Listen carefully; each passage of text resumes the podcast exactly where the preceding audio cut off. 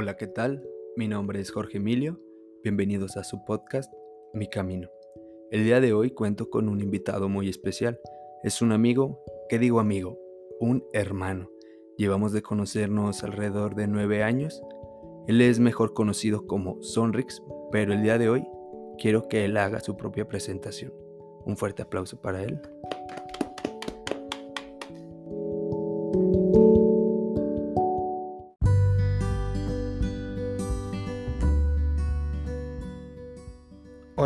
Muy buenos días, buenas tardes, buenas noches, dependiendo a qué hora estén escuchando este grandioso podcast, Mi Camino.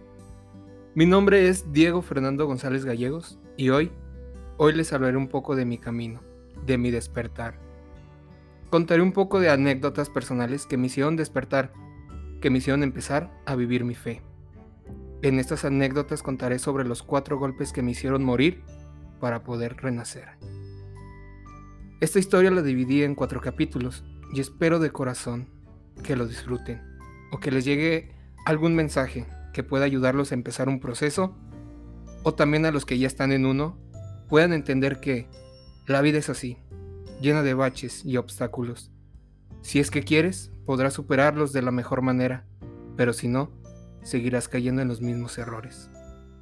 Antes de empezar, quiero mencionar que al inicio de cada capítulo expondré un poema escrito por mí. Sin más preámbulos, comenzamos.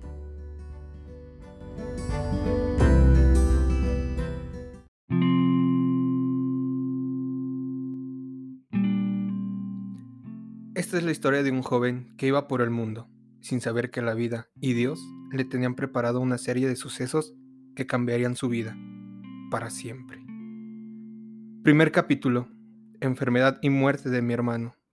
Poema, más que un hermano. Hermano mío, que durante años supiste amarme a pesar de todo. Aún sin conocernos, llegaste a amarme inmensamente. Qué gran tesoro. Puedo decir y asegurar que, aunque tú ya no estés presente físicamente, nuestro amor ha superado a la muerte y te siento conmigo espiritualmente. Aún no logro comprender cómo es que nuestro amor superó esos límites, haciendo que este amor fuera creciendo a pesar de tu partida. ¿Cómo es la vida tan engañosa que tiene sucesos tan inverosímiles, llenándonos de sorpresa ya que nadie esperaba tu despedida?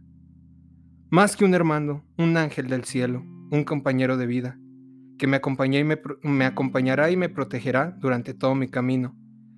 Sé que estás mejor haciendo coreografías en el cielo, de eso no tengo ninguna duda. Y no te olvides que yo te amé, te amo y te amaré más que un hermano. Para muchos un hermano es un amigo, para otros es un enemigo, para otros es un cómplice o un traidor, pero para mí mi hermano siempre fue como un segundo papá, una extraordinaria persona que vino a protegerme. Mi hermano siempre se preocupaba demasiado por mí, a veces a tal grado de caerme gordo, de tan sobreprotector que era, pero pues me amaba y siempre procuraba que estuviera bien. Todos tenemos anécdotas de peleas, discusiones con hermanos, y con mi hermano no era la excepción. Desde pequeños y aún estando grandes, discutíamos, pero a pesar de todo, nuestro amor crecía y crecía. La vida se nos fue en risas, juegos, baile, peleas, familia y un sinfín de cosas, pero después de un tiempo se alejó, se distanció. Mi hermano decidió cumplir sus sueños, decidió vivir. Los años pasaron y después de muchos sucesos regresó a nuestras vidas. Regresó, pero regresó con la plenitud de haber cumplido uno de sus más grandes sueños y con la confianza de seguir cumpliendo los que les faltaban, junto a su pareja llamada Carlos. Venían dispuestos a todo, con tal de seguir cumpliendo sus sueños y de seguir viviendo. El año pasado, sin comprender nada, sin esperarlo, mi hermano enfermó. En ese momento nadie en verdad nadie se esperaba lo que la vida y Dios nos tenía preparado a amigos, familiares, para Carlos, la pareja de mi hermano, mis padres y para mí. Aquí fue mi primer golpe, el saber que mi hermano estaba enfermo. Aquí es donde empezó mi proceso, un proceso que en el momento no estaba consciente que había empezado y tampoco estaba consciente de lo que me esperaba. Cada quien tiene su camino y yo venía por un camino muy dañado venía soportando una vida, un camino lleno de dolor, un camino de 22 años donde venía arrastrando muchos sentimientos. No quiere decir que era infeliz durante toda mi vida, no, claro que no. La disfruté, tuve amistades, experiencias y vivencias que viví con alegría, pero a espaldas de eso venía todo un mundo y una vida de dolor oculto. Muchas personas lo saben y otras no. Yo tenía un personaje llamado Sonrix. Este personaje que siempre estaba feliz, nunca demostraba debilidad, siempre tenía que estar haciendo chistes y vivir una vida ideal, sin dolor. Pocas personas en verdad me conocían, pocas personas sabían de la existencia de Diego, una persona que estaba oculta y solo salía en momentos. Qué tonto, ¿no? Preferir fingir una vida en vez de vivir una vida sincera, en vez de vivir tu vida. Esta faceta o esta doble personalidad hizo que durante mucho tiempo ese dolor que iba aguantando saliera en momentos, porque había puntos en donde ya no podía más y tenía que sacar todo ese dolor, algunas veces llorando, otras veces enojándome, otras veces dañando e insultando a la gente, pero sin saber que a la única persona que estaba dañando era a mí mismo. Durante la enfermedad de mi hermano, yo decía, no puedo darme el lujo de ser débil, no me pueden ver triste, Seré fuerte y todo saldrá bien. Pero ¿a quién quería engañar? Nadie puede ser fuerte al ver a tus padres preocupados, llorando por ver a su hijo bien, esperando que todo saliera de lo mejor. ¿Quién puede ser fuerte al ver a tu hermano, ese hermano que significó demasiado en tu vida? Verlo en la cama de un hospital luchando por su vida. ¿Cómo ser fuerte? ¿Cómo no poder llorar ante tanto dolor y sufrimiento? Pero adivinen qué, yo lo hacía. Me aguantaba, me aguantaba por no querer preocupar más a mis padres y a mi hermano. Me aguantaba, pero por dentro estaba muriendo en vida. La primera vez que vi a mi hermano en el hospital fue una de las peores sensaciones que he tenido en la vida. Se me hizo un nudo en la garganta, ese nudo que no te deja ni siquiera pasar saliva. Pero mi mentalidad era, tienes que ser fuerte. Llegaba siempre con una sonrisa y diciendo chistes, más que para romper el hielo, para no caer en llanto. Durante mi proceso, durante este proceso de la enfermedad de mi hermano, mi madre especialmente se preguntaba mucho él, ¿por qué Dios mío? ¿Por qué a mi hijo? ¿Qué hice mal, Dios mío? Yo al escuchar eso me daba tanto coraje que mi mamá se sintiera así, que se sintiera culpable y más que le preguntara a Dios este tipo de cosas. Yo no era muy religioso, de hecho, hasta me burlaba y me cuestionaba mucho todo esto de la fe. ¿Cómo es que un Dios dejaría sufrir a una madre, a una familia de esa manera? ¿Por qué? Eso me preguntaba siempre. No puede existir un Dios tan malo para hacer sufrir a su hijo de esa manera. Los días pasaron, semanas, meses en que mi hermano fue internado en el hospital y por fin, después de, dos meses de estar internado, lo dieron de alta. No saben la alegría que fue para todos el poder tener a mi hermano en su casa y saber que todo había mejorado. Parecía que la pesadilla había terminado, pero en mí el verdadero reto había comenzado. Mi hermano necesitaba un enfermero y yo había empezado a estudiar enfermería. Llevaba apenas un año y medio. Le, sugirieron a mis padres el contratar a un enfermero o que alguno de los integrantes de la familia se capacitara para cuidar a mi hermano, porque aunque ya estaba dado de alta, mi hermano necesitaba todavía tratamiento. Mis padres mencionaron que su otro hijo estaba estudiando enfermería, que le iban a preguntar si se animaba a cuidar y a tratar a Toño, y ese otro hijo era yo. Mi madre me comentó la situación y me hizo una de las preguntas más difíciles pero al mismo tiempo más fáciles de contestar. Me preguntó, ¿te animarías a cuidar a tu hermano? Yo inmediatamente respondí, claro que sí. ¿Cómo no cuidar a mi hermano? Si él que me, que me ha cuidado durante toda mi vida, me ha protegido, y amado, ¿cómo no cuidar de él? Claro que lo iba a hacer. Pero aquí el problema era de que, ¿en verdad estaba preparado para cuidarlo? ¿En verdad mentalmente estaba bien para poder aguantar esa responsabilidad? Aquí hubo un choque de mundos dentro de mí. Una parte hacía que me consumiera el miedo, pero otra parte quería ayudar, quería aventarse sin importar nada. Y al final me animé, me aventé. Las primeras semanas de cuidado fueron las más difíciles, ya que yo no había tenido ninguna práctica con un paciente, jamás había cuidado a un enfermo. Sí había tenido prácticas en la escuela, pero era prueba y error. Aquí era totalmente diferente. Era un paciente verdadero, y no solo eso, era mi hermano. En el mundo de la salud me han comentado los maestros, amigos, familiares que son profesionales de la salud. Hasta en programas de televisión se menciona que los, los pacientes más difíciles de atender son los familiares. No, pues qué bonita la cosa. Mi primer paciente y era una de las personas que más he amado en la vida, mi propio hermano. Para mí era una prueba muy difícil, pero poco a poco fui creciendo, no solo personalmente, sino como futuro profesional de la salud. Era muy extraño que los temas que yo veía en la semana en clases eran, eran los mismos que yo le hacía a mi hermano. Ya que la pandemia afectó a todo el mundo, hablando en la educación, afectó de una manera pues negativa, en el sentido de que se acabaron las clases presenciales y solo podían tomar clases en línea. Esa, esa idea nos afectó a muchos de mis compañeros, ya que enfermería es práctica en su totalidad. Y al no tener clases presenciales, pues era muy difícil aprender. Pero les digo, algo muy extraño sucedía, que lo que yo veía en clases lo practicaba con mi hermano. Sí me cuestionaba, ¿Por qué sucede esto? ¿Qué cosa tan más inusual? ¿Qué cosa tan más rara? Pero yo solo dejaba que sucediera y seguir aprendiendo. Cuidando a mi hermano duré más de siete meses. Durante este tiempo sucedió de todo, ya sea con mi hermano, con mi familia y principalmente conmigo. Cada vez que pasaba el tiempo, pues como en todo proceso, había sus altibajos, momentos de alivio y otros de preocupación. Un proceso que yo tuve que pasar pero sin pedirlo conscientemente. Solo llegó y sin darme, sin darme cuenta empezó a tener un impacto en mi vida muy significativo. Fui acrecentando muchos valores de responsabilidad, compromiso y muchas cosas más.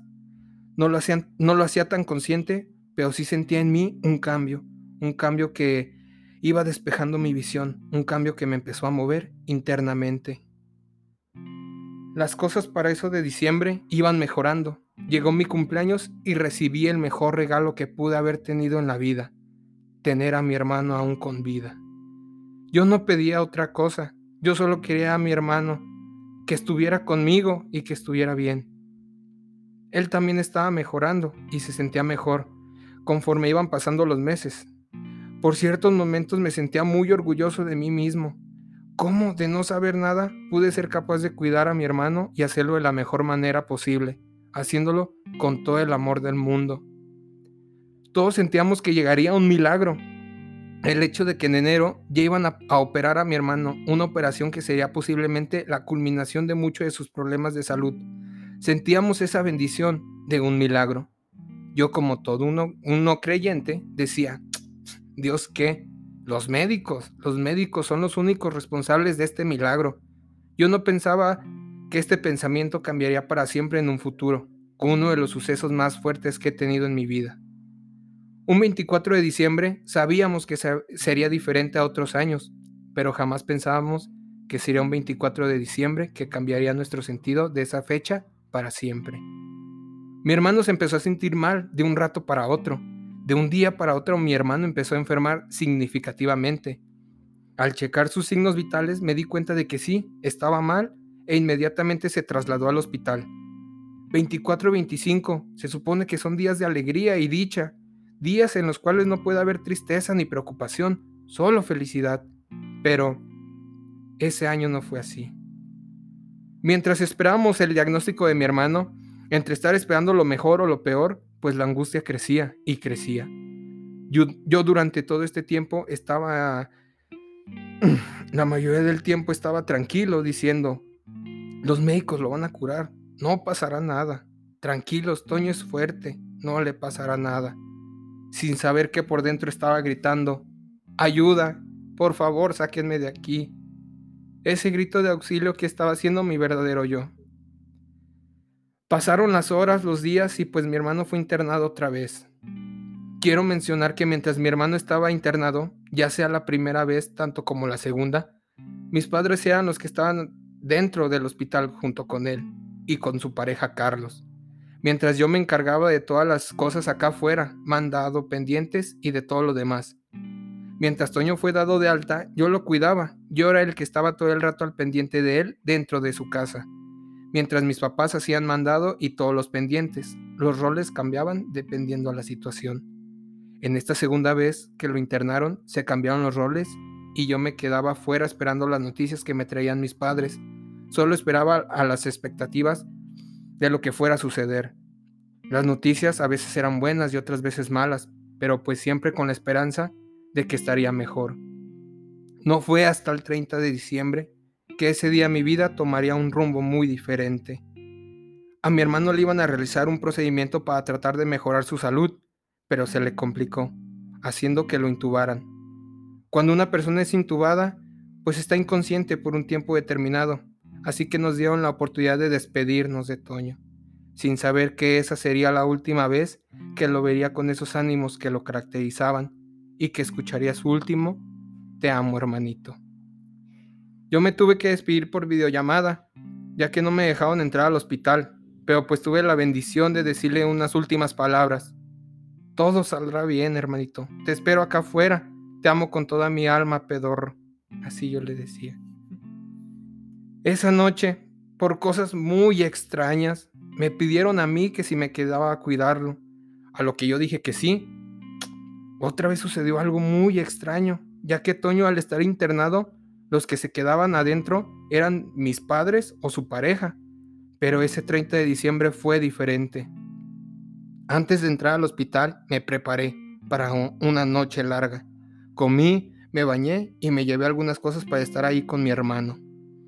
Al entrar al hospital, mis padres y Carlos me esperaron para tener un momento en familia. Toño ya estaba inconsciente, pero estaba vivo. Aún seguía con nosotros. Rezamos todos juntos y el rezar ahí, todos juntos, tuvo un impacto en mí sentí algo en mí, pero pues no le di importancia. Después de eso, se fueron todos y me dejaron con mi hermano.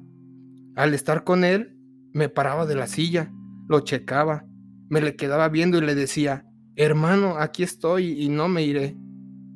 Tras estar con, con él 15 minutos, solos, de repente como a las 9.15 de la noche más o menos, sucedió algo. Sus signos vitales empezaron a ceder sus cifras se modificaron, a lo que fui a avisarle a la enfermera encargada. La enfermera llegó, lo analizó y me dijo, le está dando un paro. Le habló a los doctores, llegaron tres de ellos y me pidieron de favor que esperara afuera. Estaba intranquilo, estaba con la expectativa que me dirían, ya está listo, está todo bien, puedes pasar. Pero de repente se escuchó la chapa dando vuelta. Se sintió como una eternidad abrieron la puerta que en mi mente se abría en cámara lenta, y en cada uno de esos instantes ya estaba esperando la noticia. Uno de los doctores me dijo, ya. Y yo, ¿ya qué? A lo que el doctor respondió, ya falleció. Yo no supe cómo reaccionar. En las, películas muestran a personas gritando, llorando y explotando contra los doctores, y yo solo pregunté, ¿Y luego? Me dieron indicaciones y pues le marqué a mis papás para saber dónde estaban. Aún no les decía nada, pero me iba a esperar a decirles en persona, ya que me estaban esperando afuera del hospital porque me iban a llevar unas cosas para mi estancia en la noche. Iba bajando las escaleras y de repente se me salió una lágrima. Después dos, tres. La gente me veía, los doctores y personal del hospital, y no quería llorar porque no quería que me vieran débil. Salí del hospital, vi el carro de mis padres y cada vez que me acercaba al carro, las lágrimas salían más y más. Cuando llegué al carro, me solté. Lloré y lloré, a lo que mi madre salió del carro y me abrazó. Mi madre pensaba, Diego está triste porque ver Toño en esas condiciones es muy difícil. Pero cuando le dije, ya, ya falleció, entendió que esas lágrimas no eran por lo que ella creía, sino por la muerte de mi hermano, la muerte de su hijo. Lo siguiente que pasó es una de las escenas más impactantes que tendré en mi vida. Tener a mis padres hincados de rodillas a mis pies, llorando y gritando por su hijo muerto. ¿Y qué hacía yo? Solo aguantar el llanto, siendo fuerte. Por dentro estaba muerto. Por dentro quería hincarme con ellos y llorar tan fuerte llorarle al mundo, llorarle a Dios por haberme quitado a mi hermano, pero no lo hice. Después fue todo el proceso del papeleo las llamadas de familiares, amigos, pareja y todo eso, mientras yo seguía sereno, sin llorar, porque tenía que ser fuerte. Como les dije, tenía una personalidad que siempre tenía que ser positivo, alegre, apoyar a la gente sin importar qué era lo que yo sentía. Pero cuando salimos del hospital, me abrazó una prima que estimó mucho y mi verdadero yo, Diego, dijo, basta, ya no puedes más. Y me solté. Lloré como nunca antes. Dicen que hay momentos en donde la gota colmó el vaso, pero mi vaso ya estaba derramado desde hace tiempo. Pero la muerte de mi hermano me hizo ver que mi vida estaba yendo por un camino incorrecto, que ya no iba a aguantar más así, que tenía que hacer ya algo para cambiar y cambiar para mejor. Iba aprendiendo poco a poco con la enfermedad de mi hermano, cosas de mi vida, que sabía que estaban mal e iba tratando de erradicar esos problemas, pero no fue hasta el momento de que falleció mi hermano, que ese día que murió Toño, en ese momento nació Diego. Y fue ahí en donde mi fe renació, esa fe que sabía que estaba ahí, pero estaba oculta.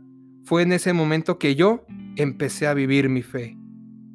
Comprendí que Dios estaba en mi vida. Aunque yo no lo aceptara, todas esas cosas que se me hacían extrañas, era Dios. Pero al no, aceptarlo en mi vida, no podía ver esas señales. Iba cegado por la venda y el camino del mal.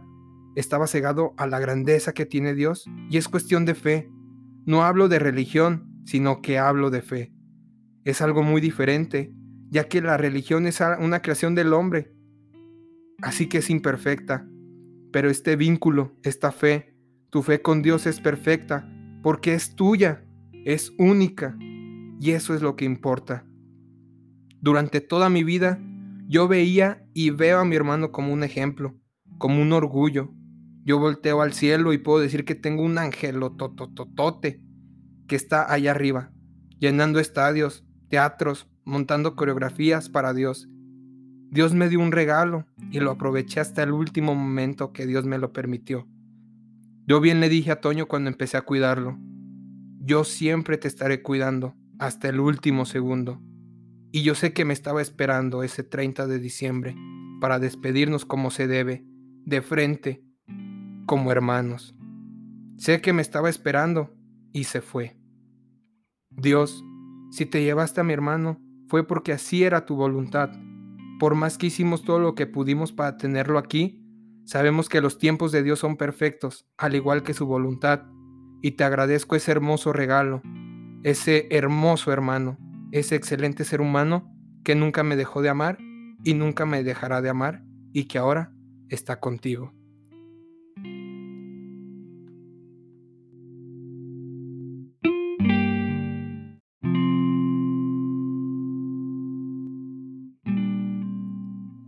Segundo capítulo. Enfermedad de mis padres. Poema. Padres. Antes de llegar a este mundo, ya tenemos destinado a dos seres humanos que, aunque no nos hayan conocido, darían su vida y más por nosotros. A través del tiempo, ellos nos van formando, cuidan y nos aman en cada instante, por buen camino ellos nos van procurando, nos van amando intensamente. Doy gracias a Dios por semejante regalo Gracias por permitir poder compartir mi vida con dos personas extraordinarias. Te aseguro, mi Dios, que yo, por la eternidad, los voy a seguir amando. Mis extraordinarias personas tienen varios nombres y son mi bendición, son mis pilares, que tengo aún la dicha de apapacharles, llamarles, a ellos yo les hago llamar mis padres. Tras la muerte de mi hermano, el verdadero reto estaba por comenzar. El verdadero proceso apenas iba a empezar. Yo, al tener mi segundo golpe, que fue la muerte de mi hermano, decidí hacer cambios en mi vida. Había despertado. Así que aquí fue cuando tuve mi primer llamado de emergencia. Fue por eso que actué y decidí ir a la psicóloga, ir a terapia. Yo ya venía arrastrando una vida de dolor, una vida en la cual no había soltado, solo venía consumiendo, agarrando, y ya venía lleno y la muerte de mi hermano me hizo tocar fondo, entender que en mis manos ya no podía soportar más. Por más que quisiera seguir sosteniendo más dolor, ya estaba lleno. Solo quería empezar a soltar y para eso no podía solo, necesitaba a un profesional. Tuve mi primera sesión con mi psicóloga y fue un momento muy importante en mi nueva vida, en mi cambio verdadero, ya que me hizo entender aún más que mi vida estaba regida principalmente por mi personaje Sonrix. Me enteré que había creado un rol, un personaje, con el cual me empecé a relacionar más con Sonrix que con Diego.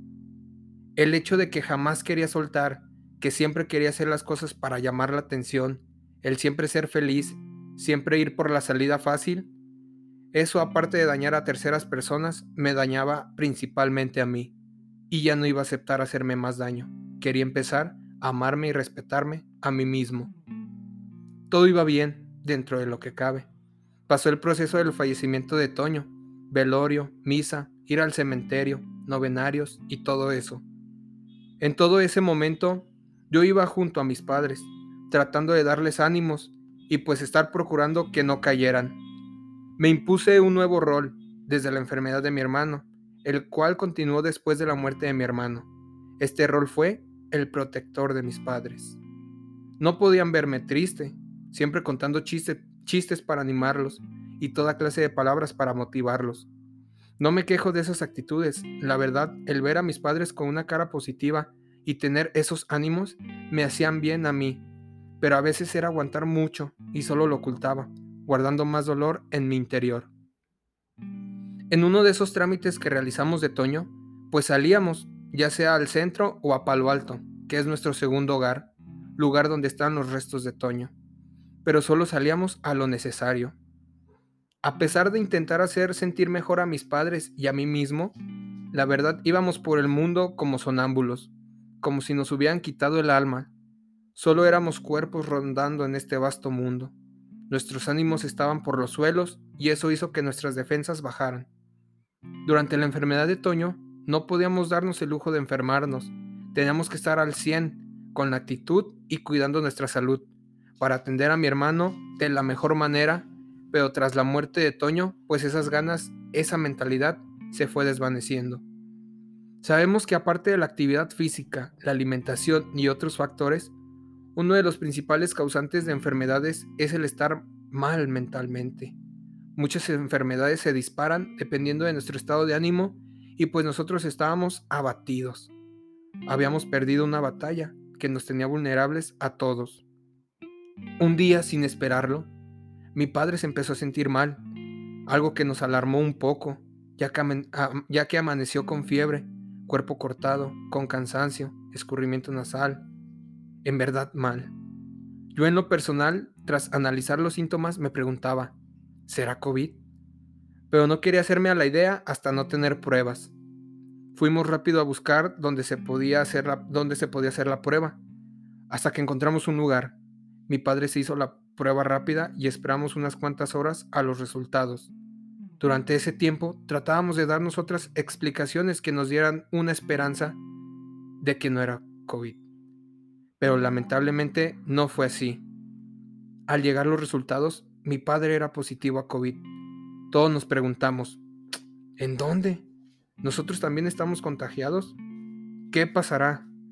Guardamos un poco la calma y decidimos ir a hacernos la prueba los tres a un lugar más certero por parte de Licea, para poder tener mayor seguridad.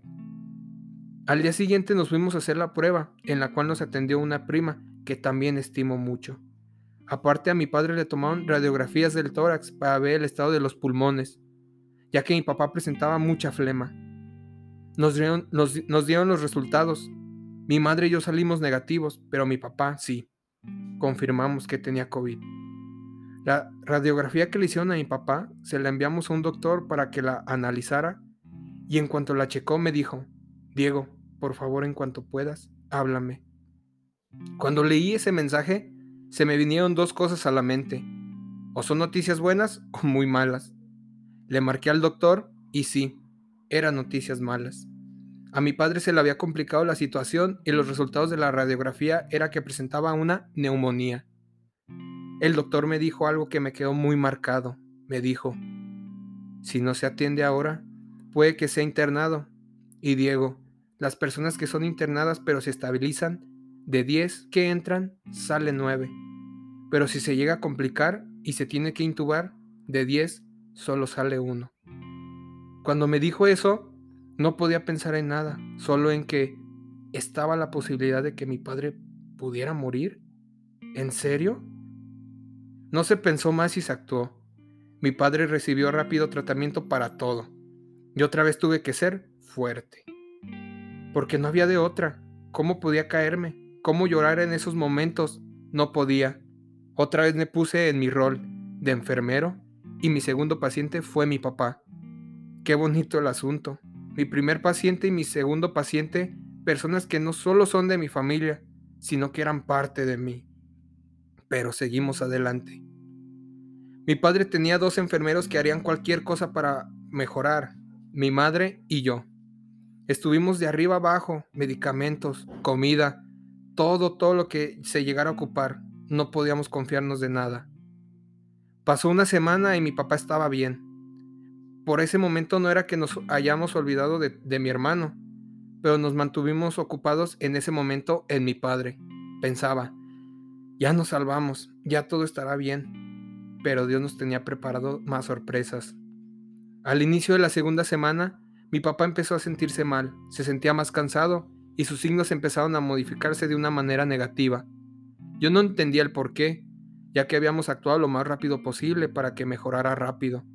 Pero al leer artículos e investigar más de este virus, me di cuenta que por lo general la segunda semana es la más complicada. Mi padre empezó a empeorar y no solo eso, mi madre se empezaba a sentir mal, a lo que acudió a hacerse la prueba y ¡pum! Positiva COVID. Yo decía, ¿qué pasa Dios? ¿Qué ha pasado aquí? Y fue en ese momento que me llegó mi tercer golpe, pensar en la posible muerte de mis padres. ¿Cómo iba a sobrevivir? ¿Qué iba a hacer yo solo? ¿Acaso Dios me quitaría también a mis padres? La verdad me puse muy mal. Quería salir a llorar, salir y gritar, no saber de nada. Pero esa es otra parte del COVID, la cuarentena. Esa cuarentena que te vuelve loco. Mi estado de ánimo empezó a empeorar. Lo que ya había avanzado con la psicóloga se fue para atrás. Si con lo de mi hermano había tocado fondo, con esto había caído aún más. En verdad llegué a la locura. Aún así me mantuve fuerte y solo trataba de calmar el ambiente, pero volvemos a lo mismo. Más que para calmar a mis padres, era para tratarme de calmarme yo. Al día siguiente de eso, a mí me empezaron a llegar los síntomas de COVID y pues ya ni siquiera fui a hacerme la prueba. Era obvio que era COVID. Recibimos tratamiento mi madre y yo, ya ahora era cuidar a mis dos padres. Mi tercera paciente fue mi madre. Mis tres primeros pacientes fueron mi familia, mi vida. Poco a poco mi padre fue mejorando, haciendo que sintiera menos presión que empezaba a sentir un alivio en mí, a pesar del COVID. Y ahora sí, me dejé llevar por la enfermedad. Me puse un poco mal, pero al final todo resultó bien. Salimos adelante mis padres y yo en cuestión de la enfermedad, pero personalmente y mentalmente lo que había avanzado con la psicóloga, lo que había aprendido, lo había retrocedido. Y no solo eso, sino que salieron más cosas. Al estar encerrado, entré en la locura y salieron cosas que tenía dentro de mí. Cuando pudimos salir, después de la cuarentena que duró casi dos meses, yo ansiaba ir a la psicóloga, ansiaba poder tener mi segunda sesión, porque ya estaba en un punto más atrás del que había empezado. Quería seguir con mi proceso. Yo decía, ahora sí, empezar sin ninguna interrupción. Tengo un camino libre. Pero no, aún me faltaba un golpe, aquel golpe que me iba a noquear y que me iba a dejar en la lona.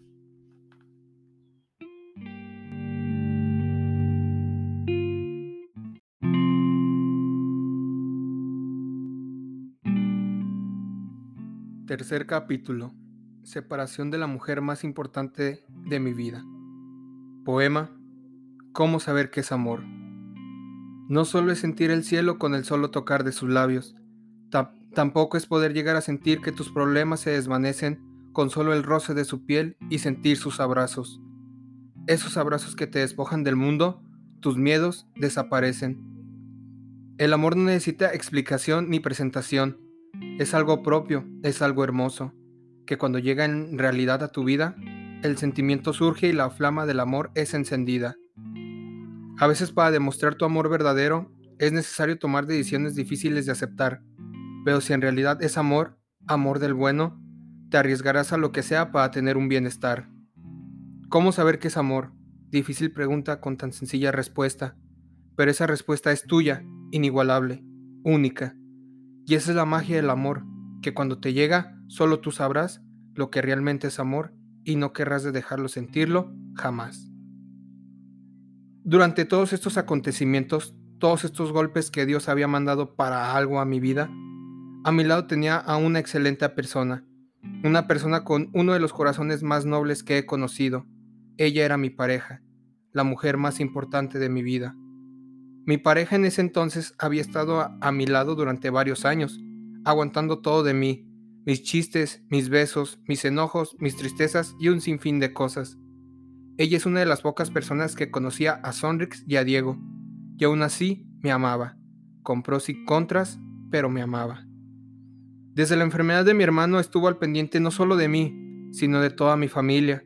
Se preocupaba por Toño, por mis padres, por Carlos, por todos siempre al tanto a lo que yo le informaba y de lo que pasaba en mi situación en esos momentos. Mi familia y yo veíamos eso, veíamos a una extraordinaria persona, capaz de amar, servir y preocuparse por los demás, siempre con el ímpetu de ayudar, con las ganas de apoyarnos, y así lo hizo. No solo ella, sino por parte de su familia también recibimos mucho apoyo, un apoyo del cual siempre estaremos agradecidos de corazón. Ella es una persona que tiene un enorme don. Ese don es el recibir el amor de Dios. Ella ha recibido el amor y la grandeza de Dios durante mucho tiempo. Es por eso que su corazón es noble, muy hermoso. Ella quería invitarme a vivir mi fe, me hablaba y me decía cosas de Dios, y yo, al ser un no creyente, solo decía que no. Y no solo eso, sino que había puntos en los, que, en los cuales no solo me burlaba de su religión, sino que llegaba a burlarme de su fe.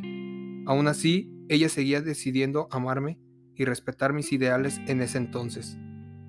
Durante la enfermedad de Toño, yo le preguntaba mucho a mi pareja el hecho de ¿por qué Dios hace sufrir tanto a una madre? refiriéndome a mi madre. ¿Por qué Dios es tan malo? ¿Por qué es tan cruel? Y un sinfín de cuestiones que yo no le hallaba respuesta. Pero ella, al vivir su fe desde hace años, ella sí encontraba la respuesta, pero yo no la aceptaba. Al paso del tiempo, antes de la muerte de mi hermano, me acuerdo mucho de un acontecimiento que me hizo sentir bien. Mi pareja me llevó a un templo, me llevó al ver, a ver al Santísimo. El Santísimo es el pan consagrado durante la celebración de la misa y en el que para los católicos Jesús se hace presente. El Santísimo es un símbolo muy sagrado en la religión católica. Es Jesús. Mis primeros y últimos encuentros con mi fe se podría decir que fueron hace años, cuando realicé mi primera comunión, pero después de ahí ya no tuve un contacto directo real con Dios. Porque es verdad que solo lo buscamos cuando queremos que nos haga un milagro, y después de eso volvemos a lo mismo, alejarnos del camino del bien. La ida con el Santísimo fue uno de los primeros encuentros con mi fe. Después de años de estar alejados de Dios, fue un momento que en verdad agradezco a mi pareja, porque, aunque no vivía con mi fe como ahora, siempre procuraba o siempre trataba de llevarme por ese camino de Dios, el camino del bien. No era que me obligara, pero siempre quiso que viera la grandeza que tiene Dios, que pudiera empaparme aunque sea un poco de Él. El ir al Santísimo en verdad tuvo un impacto en mí, porque al salir de ahí sentí como una presencia en mi corazón, como que en mi alma se sentía un poco de paz, ante todo el problema que estaba pasando acá afuera. Aún así, aunque ese haya sido un momento muy hermoso, un momento que pude compartir no solo con mi pareja, sino con Dios, pero la verdad, ese sentimiento solo duraba un momento y después regresaba lo mismo, ya que, ya que aún no vivía con mi fe. Durante toda mi vida, como ya lo he comentado, venía arrastrando muchas cosas, sentimientos, ciclos sin cerrar, en verdad cosas inútiles que solo estorbaban en mí, y que aparte de dañarme a mí, había ocasiones que dañaba a terceras personas. Lamentablemente, una de esas personas que sufrían esas explosiones del daño que me estaba guardando era mi pareja.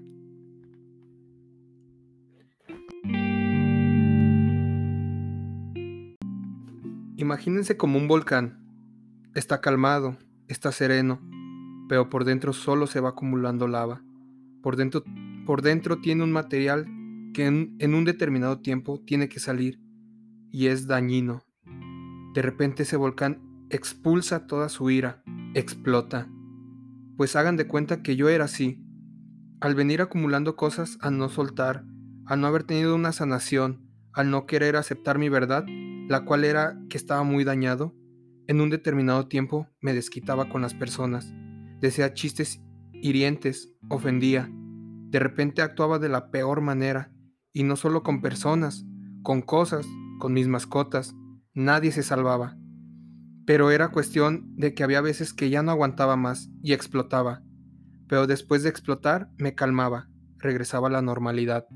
Pero aún así seguía arrastrando con los mismos problemas, ya que nunca atacaba el problema de raíz, nunca buscaba ayuda. Tras la enfermedad de mi hermano, pues mi relación empezó a tener algunas complicaciones, ya que mi, ya que mi vulnerabilidad emocional exigía más a mi pareja y a la relación, haciendo que pues tuviéramos problemas. Yo solo seguía aguantando problemas, no buscaba la ayuda necesaria para sanar, porque sí, entendía que el problema era yo, pero no hacía nada para remediar de verdad de raíz el daño, por la simple razón que no podía ser débil. Aparte con la enfermedad de Toño, no quería preocupar más a mis padres con el hecho de ir al psicólogo o contarles que estaba mal. Así que la relación sí iba mal en algunos momentos, pero la verdad era que yo la amaba muchísimo. Y por la situación no quería alejarme de ella. A veces cuando amas tanto a una persona decides sostener y sostener hasta no poder más, por miedo a quedarte solo, el miedo de que esa persona encuentre a alguien más, al miedo de que amas tanto a tu pareja que prefieres sufrir. Es como dice la famosa frase, pégame pero no me dejes. Y el sostener hace que ya sea imposible mantener una relación digna. Existe una persona de nombre Odindu Peirón que tiene una frase que dice, yo no quiero que me ames mucho, yo quiero que me ames bien. Y eso era lo que pasaba. Al no amarme yo mismo, al estar con emociones y un sinfín de cosas guardadas en mi interior, al estar fingiendo una vida al no saber en realidad quién era, eso hacía que no pudiera estar bien conmigo mismo. Y si no puedes estar bien contigo mismo, no puedes estar bien con nadie. Y en mi caso, especialmente con mi pareja. Pasó la enfermedad de mi hermano.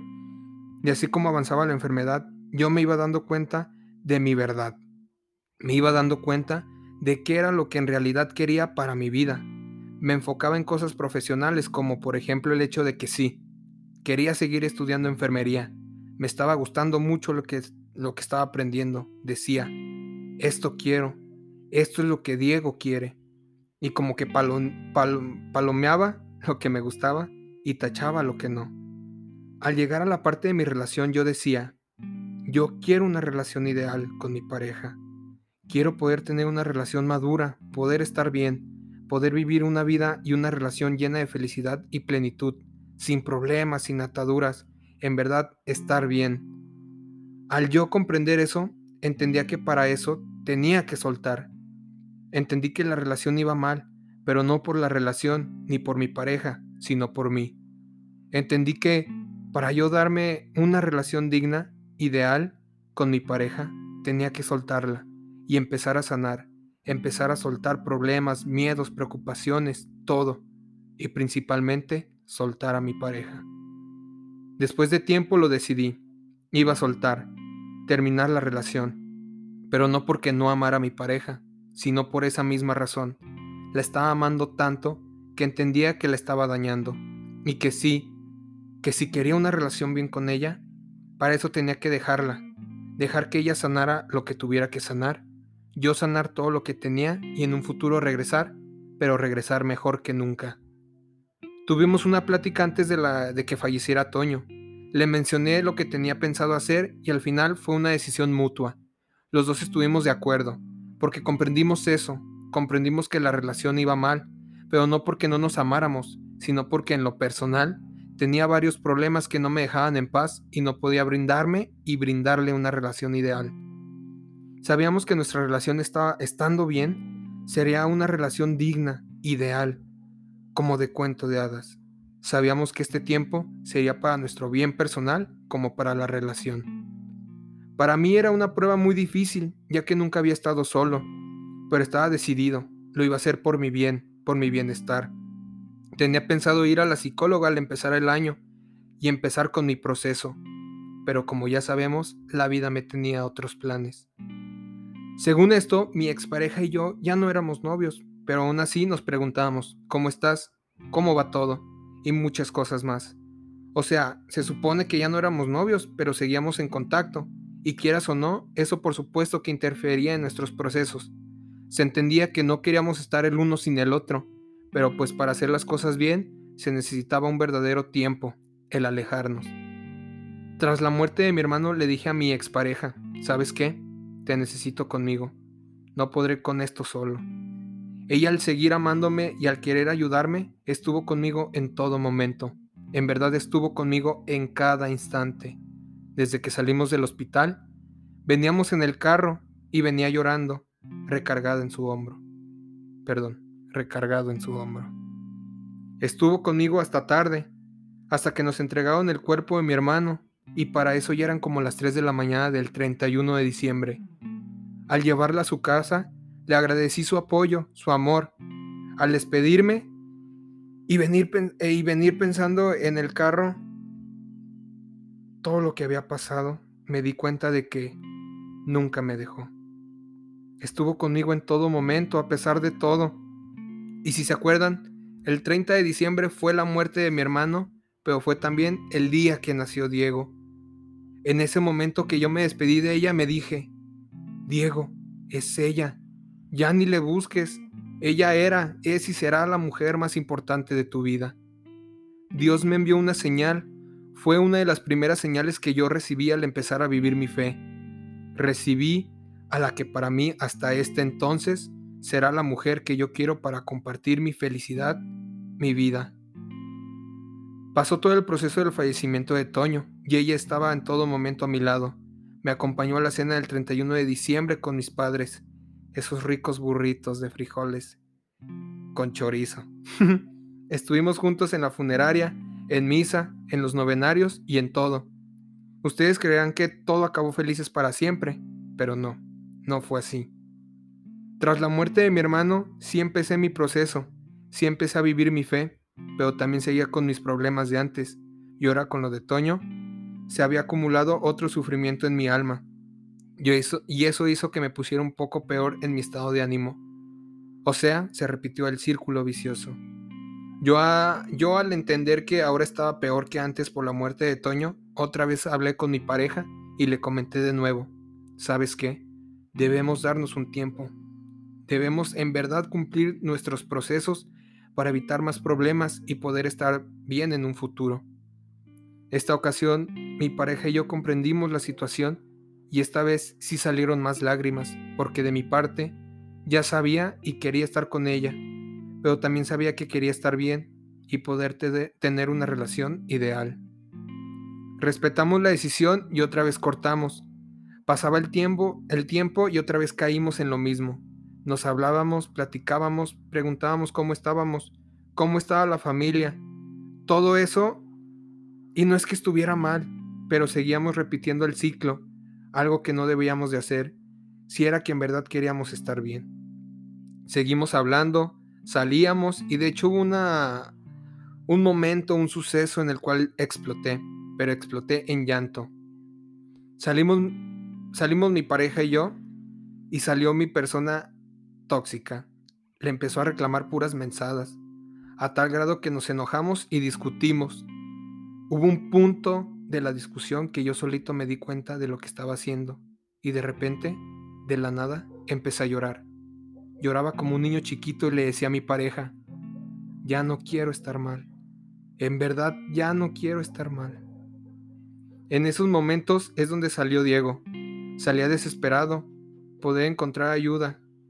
Esos momentos los tengo muy grabados porque son momentos en los que en verdad salía Diego y podía demostrar lo que realmente estaba sufriendo, lo que estaba sufriendo por dentro. Después de esos sucesos pasaron días, hasta que en un punto ella también estuvo en el proceso de mis padres cuando enfermamos. Ella había estado en todos mis golpes y ahora nos tocaba este reto, el ahora sí dejarnos de ver durante semanas, algo que para nosotros era demasiado. Ella me seguía preguntando cómo estaba, que si nos hacía falta algo, estaba al pendiente y seguía demostrando ese amor hacia mí y mi familia. Pero sucedió algo. Al yo tener cada vez más problemas, más pensamientos en mi cabeza que no me dejaban tranquilo, otra vez el volcán estaba a punto de explotar. Y así fue. Exploté y empecé a tener una actitud muy mamona. La verdad estaba muy mal, pero eso no es justificación por haberme desquitado con ella. Aún no aprendí a controlar, canalizar mis emociones, ya que había dejado de ir a la psicóloga, frené mi proceso y empecé a empeorar más. Hubo un punto en el que empecé a tomar una postura de indiferencia. Nos enojábamos, nos contestábamos mal, ya ni siquiera le decía, te amo.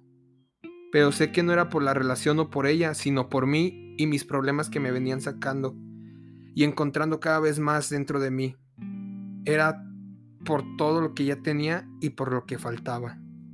Sí, la amaba muchísimo, la amaba, la amo y la amaré hasta no poder más pero no la estaba amando correctamente. Claro que me preocupaba por ella y su familia, claro que la chiqueaba, claro que tenía detalles, sí le demostraba mi amor, pero me faltaba esa parte, esa parte de amarme a mí mismo.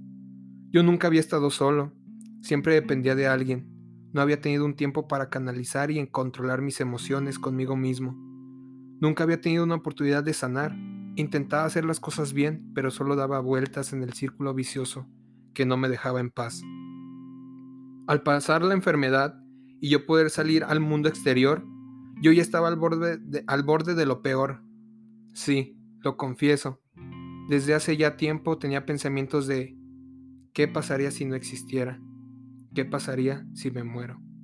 Y pues esos pensamientos volvieron. No, nunca pensé en suicidarme o intentar suicidarme, pero los pensamientos estaban y eso ya es un foco rojo. Al salir, yo ya quería otra vez retomar mi proceso y ahora sí empezar bien, pero exactamente un 24 de febrero sucedió lo que será mi golpe que me hizo rendirme, el que me hizo darme cuenta de que ahora sí, no tendría que depender de nadie, ya no iba a dañar a nadie, era yo conmigo mismo. Ese golpe fue la ruptura de mi relación, pero esta vez fue contundente, fue algo que no me esperaba, pero que en cierto punto fue necesario. Fui a recoger unas cosas con mi pareja y sucedió. Sucedió lo que, me, lo que no me esperaba, pero lo que tenía que pasar. Las palabras de ya no quiero verte en mi vida hicieron que mi vaso no solo se derramara, sino que se quebrara. En ese momento yo pude utilizar el chantaje, pude haberme hincado y pedirle perdón, piedad y un sinfín de cosas, pero en ese momento entendí que mi verdadero proceso había comenzado, que desde ese momento yo tenía que hacer lo correcto, demostrar que ya, ya no podía seguir igual. Y así fue. Me fui del lugar, cruzamos la última mirada, esa mirada que jamás olvidaré. Di media vuelta y me fui para no volver. El 30 de diciembre fue el nacimiento de Diego, pero el 24 de febrero fue el bautizo.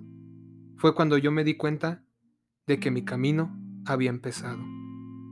Existe, existe esta palabra que le dicen diosidencia, y durante un tiempo muy corto Dios aparecía en mi vida, de alguna manera, haciéndome ver que iba por mal camino, a través de la enfermedad de mi hermano, la muerte de mi hermano, la enfermedad de mis padres y por último, la ruptura y despedida de la mujer más importante de mi vida. Sé que tal vez estás escuchando este podcast y solo quiero que sepas que fuiste, eres y serás la mujer más importante en mi vida aun cuando no estés conmigo. Espero no sea tarde para rescatarme y poder estar a tu lado, empezar de cero, en conocerte como pareja y llegar a tener una relación ideal. Yo seguiré en mi proceso y respetaré el tuyo, pero quiero que entiendas que aquí seguiré a tu espera si es así, si es que así lo deseas. Aquí estaré con una nueva versión de mí, esperándote como Diego, esta persona que te está amando.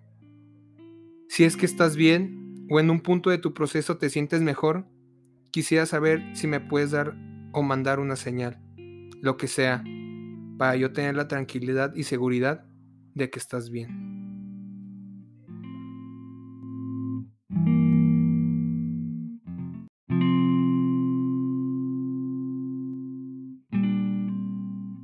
Cuarto capítulo, el ahora.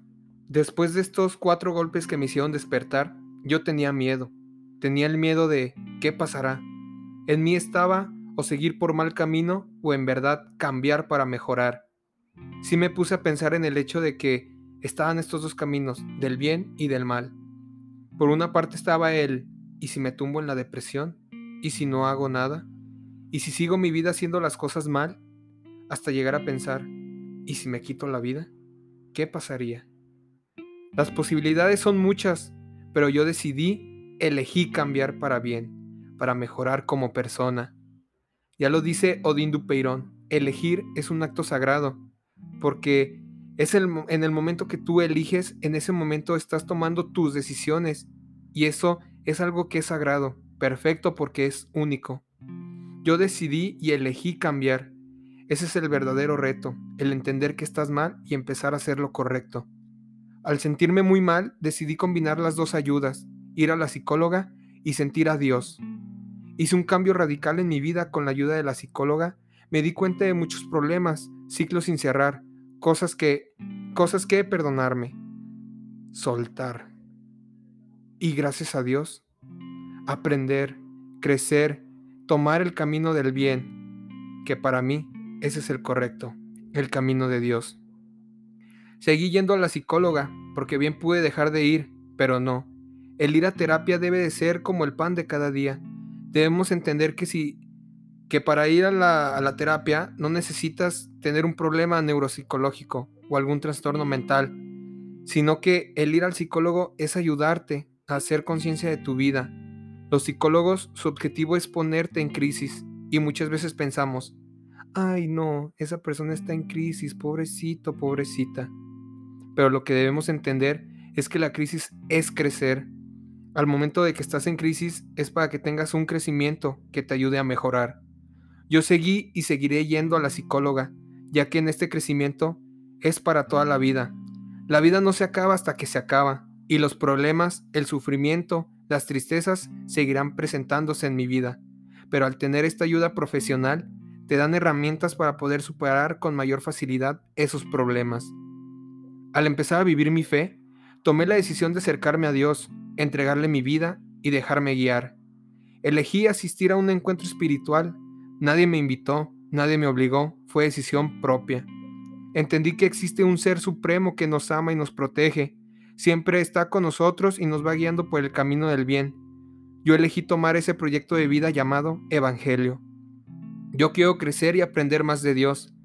Comencé a acercarme a la religión católica porque es con la que más me identifico, pero en mi proceso quiero aprender más de Dios, en verdad aprender de Él y compartir su amor con el mundo, ser un pescador de hombres.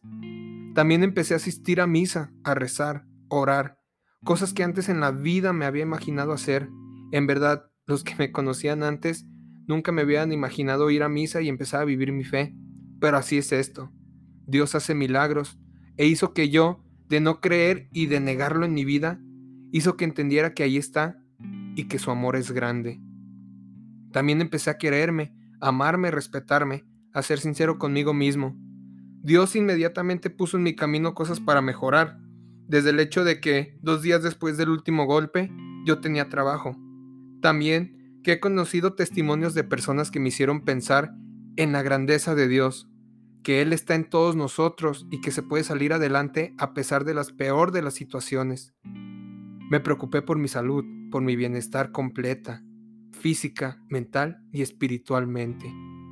Después de estos cuatro golpes que me hicieron despertar, por fin hice lo correcto, por fin pude empezar con mi verdadero proceso, un proceso en el cual estoy yendo a terapia, pero aparte de eso quise complementar mi crecimiento mental con este crecimiento espiritual, buscar mi paz espiritual.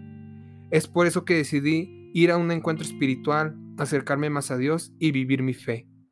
Si son religiosos o creyentes de Dios y, sienten que, van por mal camino, en verdad les recomiendo ir a un encuentro. A mí me sirvió mucho y me enseñó cómo es que Dios está en todo lo que hacemos. Y no solo eso, sino que siempre está dentro de nosotros. Aquí lo complicado es encontrarlo. Yo me tardé demasiado tiempo y tuve que pasar lo peor para poder encontrarlo en mí. Vivir mi fe, el asistir a misa o el hecho de rezar hasta tres veces al día, Dios se convirtió en mi camino, un camino de sanación. Dios nos perdona desde mucho antes que hagamos las cosas mal. Aquí lo importante es aceptar que estás mal y perdonarte a ti mismo. Ese es el verdadero reto. Yo aún sigo en mi proceso de perdón, pero sé que es posible. Confío en Dios, que todo estará bien, siempre y cuando vaya de su mano. Dios nos da la oportunidad de reconciliación, de reivindicarnos y amarnos a nosotros mismos. Y eso es lo que estoy haciendo. He cambiado por mi bien, porque este es mi camino, el camino que yo elegí tomar, el camino del bien, el camino de mi fe. Yo empecé a vivir.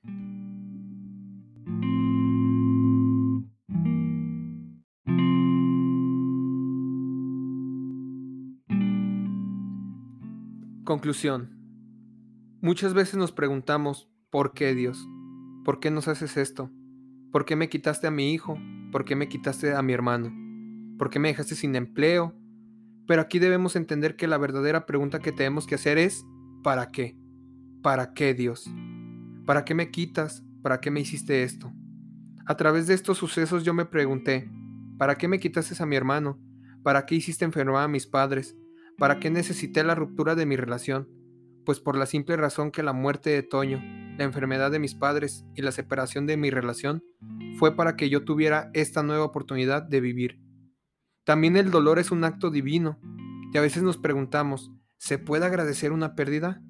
Pues yo me he dado cuenta de que sí. Todas las pérdidas y estos golpes tan dolorosos que tuve en tan poco tiempo me hicieron crecer y madurar, ser una mejor persona. Claro que me duelen y es un dolor inexplicable, pero agradezco a Dios estos regalos. Sin ellos no había podido ser Diego.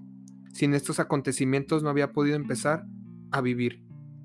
Muchas veces la gente necesita poco o mucho para hacer un cambio, pero nunca se debe tratar de medir cuánto es lo que necesitamos para hacer un cambio verdadero, ya que solo necesitamos lo justo, lo justo que cada quien necesita para darse cuenta que necesita un cambio.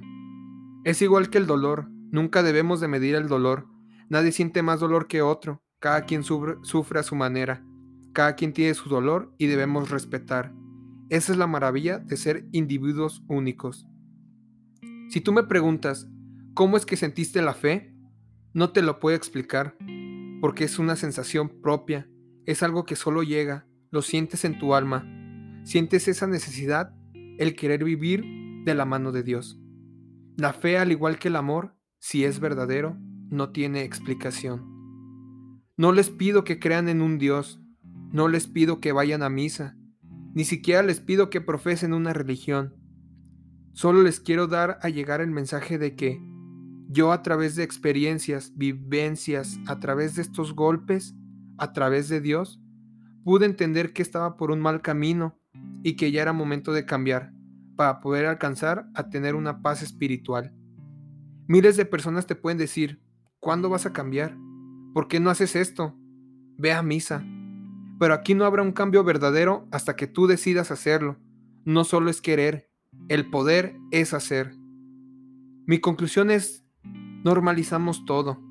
Normalizamos el hecho de tener una casa, un hogar, padres amorosos, un hermano que nos ama, tener una persona como pareja que es ideal, perfecta para nosotros, amigos que nos apoyan.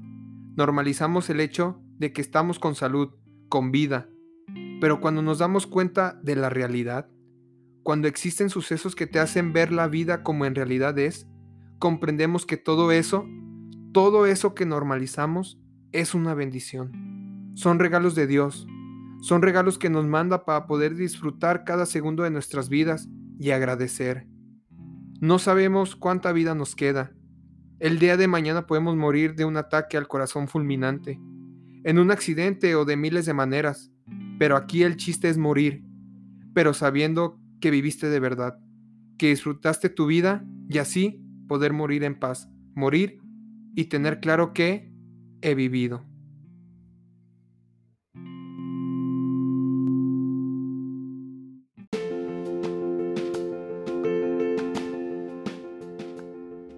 Primero, Diego, quiero agradecerte por tomarte el tiempo de venir y compartir todo esto que es muy personal. Son cosas que te costó mucho trabajo el analizar, pensar, repensar, el tomarte el tiempo de escribir esta historia que nos dividiste en cuatro capítulos. Me, me agradó mucho el, el hecho de que te tomaras ese tiempo. Me gustó también cómo redactaste la historia, muy profunda. Hubo momentos en los que mientras él estaba leyendo había lágrimas que, escurrían por mis ojos, porque yo como su amigo viví parte de este proceso, no tan cerca por, por esto del COVID, nos distanciamos un poquito, pero siempre estábamos en contacto, siempre estábamos como presentes, pero lo sentí, me, me dolió el, el, vivirlo en ese momento, el recordarlo y, y pues conozco a tus papás y, y, viví también este, esta situación un poco de cerca. Entonces quiero agradecerte el haberte tomado este tiempo, esta fuerza de voluntad y con lo que dices de lo que te costaba esta personalidad que habías creado, que era Sonrix que no dejaba que Diego se mostrara ante la luz. Eh, lo que creo que nos afecta mucho como hombres es esta, este miedo a expresarnos, este miedo a no poder decirle a la gente estoy mal, estoy triste, porque como hombres siempre tenemos que ser como muy fuertes, siempre tenemos que mostrarnos varoniles y, y ser esta, esta persona que pues muchas veces no queremos ser. También yo ya lo había mencionado, me ha pasado que yo tenía que mostrarme fuerte ante muchas situaciones en mi casa, en mi familia, ante mis amigos, y pues era una persona que yo no era en realidad. Muchas veces en la prepa era esta persona que hasta incluso hacía bullying, pero pues por, para no mostrarme yo quién era realmente por miedo a, al ser juzgado, a que me, a que me criticaran y, y todas estas cosas yo creo que ese es uno de los principales problemas que tenemos que empezar a combatir, el, el poder acceder a la ayuda, el decir, estoy mal, no puedo solo, necesito ayuda y qué mejor que una ayuda profesional que ir a terapia. Tú lo viviste y así que nos contaste esta historia, no sé si quieras agregar un poquito más respecto a esto. No, pues este, déjame acercar un poco más tú me conoces desde años y me alegra que estés en este proceso de mi cambio porque pues mucha gente no lo puede notar porque principalmente tú tienes que notar un cambio en ti. Mucha gente te puede decir, no, pues, yo no veo que hayas cambiado, pero pues ahora sí es tomar la postura de que pues yo me siento mejor. Y no estoy cambiando por ti, estoy cambiando por mí. Es mi camino, es, mi cambio. y si no lo ves, es mi pedo. Es mi pedo. Entonces, tú sabes mm, el proceso que he estado llevando. Y sí, o sea, tuve que pasar por todo esto para yo en verdad darme cuenta. Mucha gente, como lo dije, uno piensa, ah, él necesitó poco o él mucho, pero en realidad necesitamos lo justo. Nunca es ni demasiado temprano ni demasiado mm, tarde. tarde para, para hacer un, proceso, iniciar un cambio, si no es en el momento justo. Entonces, este, te digo, yo decidí buscar ayuda. Ya era como ya, ya no puedo solo, ya no puedo seguir aguantando más. Y decidí ir a, la psicóloga, pero a través de, de que me sentía muy mal, que decía, es que no siento que... La psicóloga es de mucha ayuda, y tú lo sabes, el ir a terapia es... Es guau. Eh, no, sí, es... Uf. Entonces, este... Le agradezco a Clara, que así se llama mi, mi psicóloga, porque me ha enseñado mucho y me ha puesto en crisis, me ha puesto en crisis, pero yo sentía que me faltaba algo más. Yo sentía que me faltaba algo. Y fue por eso que empecé a, vivir mi fe, como lo menciono en, en, la historia. Yo decía, necesito a, Dios. Mm, sí tenía personas que me habían como intentado orientar, pero pues si tú no quieres, no, no vas a cambiar si tú no te pones una meta y en verdad decides cambiar, Porque muchas veces decía, no, no, sí, voy a ir al psicólogo, quiero, quiero, pero solo se iba en eso, en querer. Se quedaba en palabras y no en acciones. Exacto. Muchas veces sí decía, no, no, ya. Y de hecho, eso no lo mencioné en estos golpes que recibí, pero ya anteriormente tuve la iniciativa de ir al, a la psicóloga, pero eso fue hace como siete años, seis años. Pero en ese momento todavía no tenía esta madurez.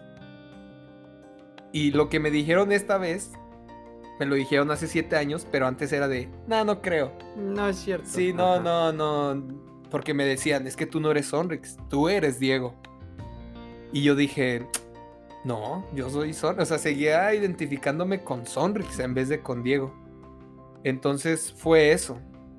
Yo pensé que desde la secundaria había mm, creado este personaje, pero me di cuenta que no. Eso fue de las cosas que te hizo dar cuenta la, la terapia. Sí, sí, sí. El, sí. tenemos estas situaciones de que cuando estamos en terapia vamos por, por un problema. Hay una cosa que nos hace sentir mal y nos terminamos dando cuenta de que lo que ocasionó lo que nos hace sentir mal eran cosas que veníamos arrastrando desde años atrás. Es por eso que es tan importante el, el que nos demos la oportunidad de ir a terapia. Como lo mencionaste, ya es, es casi que meterlo a canasta básica. Uh -huh. O sea, es comprar pan, leche, huevos y terapia. terapia. Así Se es. ocupan muchos huevos para ir a terapia, pero si tienen la oportunidad, el, las ganas, la convicción de ir, de verdad es que anímense, es algo de lo que no se van a arrepentir busquen ayuda profesional si es que lo necesitan.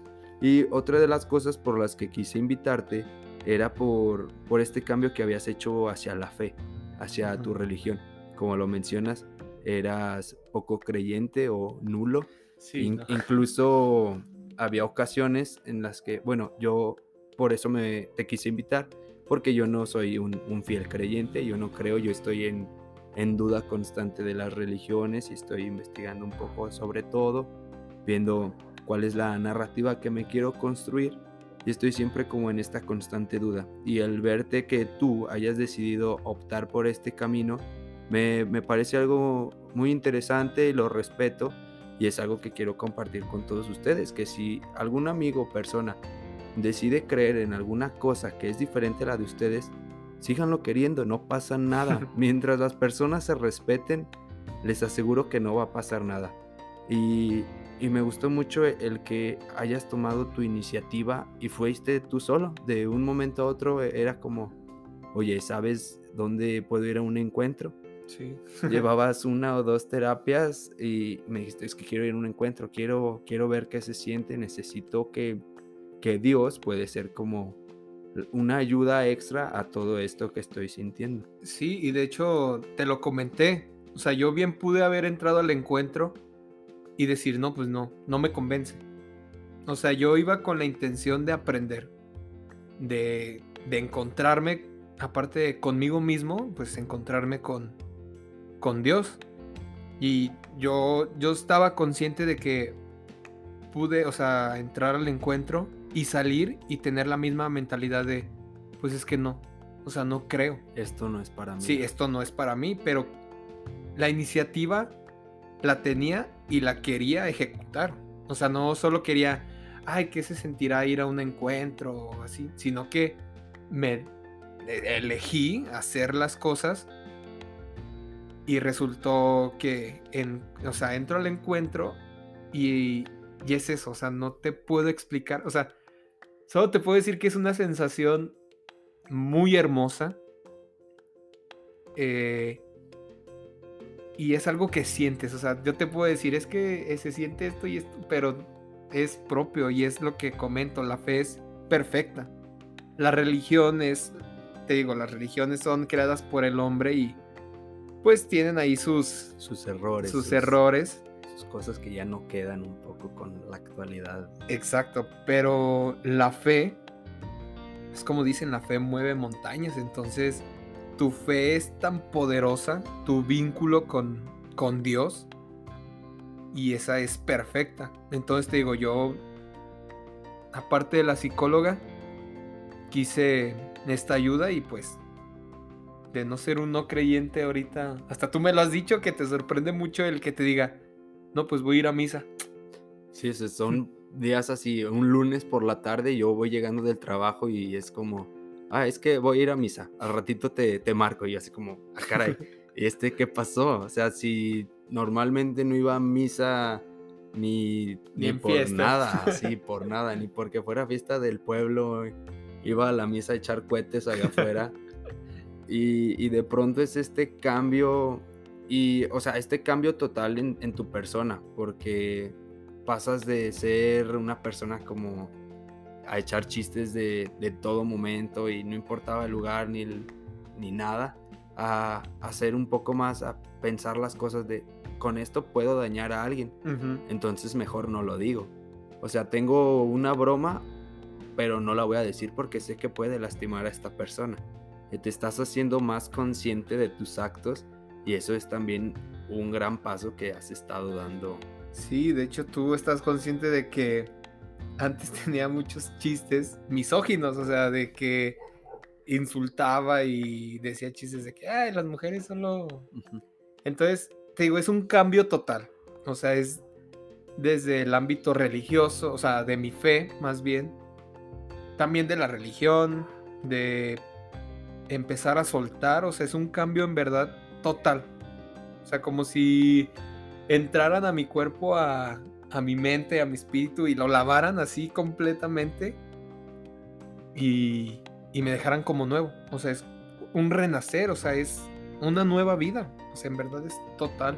Por eso le llamas que comenzaste a vivir. Exacto. hubo un momento, Alejandro Mini nos comentaba en el capítulo anterior, que hay ocasiones en las que dices, ya, toqué fondo, ya no puede pasar nada peor y de pronto pasa algo que te hunde aún más y luego llega otra cosa que hace que toques aún más fondo y, son estos momentos de impacto que, son los que nos hacen darnos cuenta de la realidad y, muchas veces hacernos consciente de nuestra propia existencia, que, es lo que no hacemos muchas veces, solo nos ponemos como en modo automático y nos dejamos ir por la vida.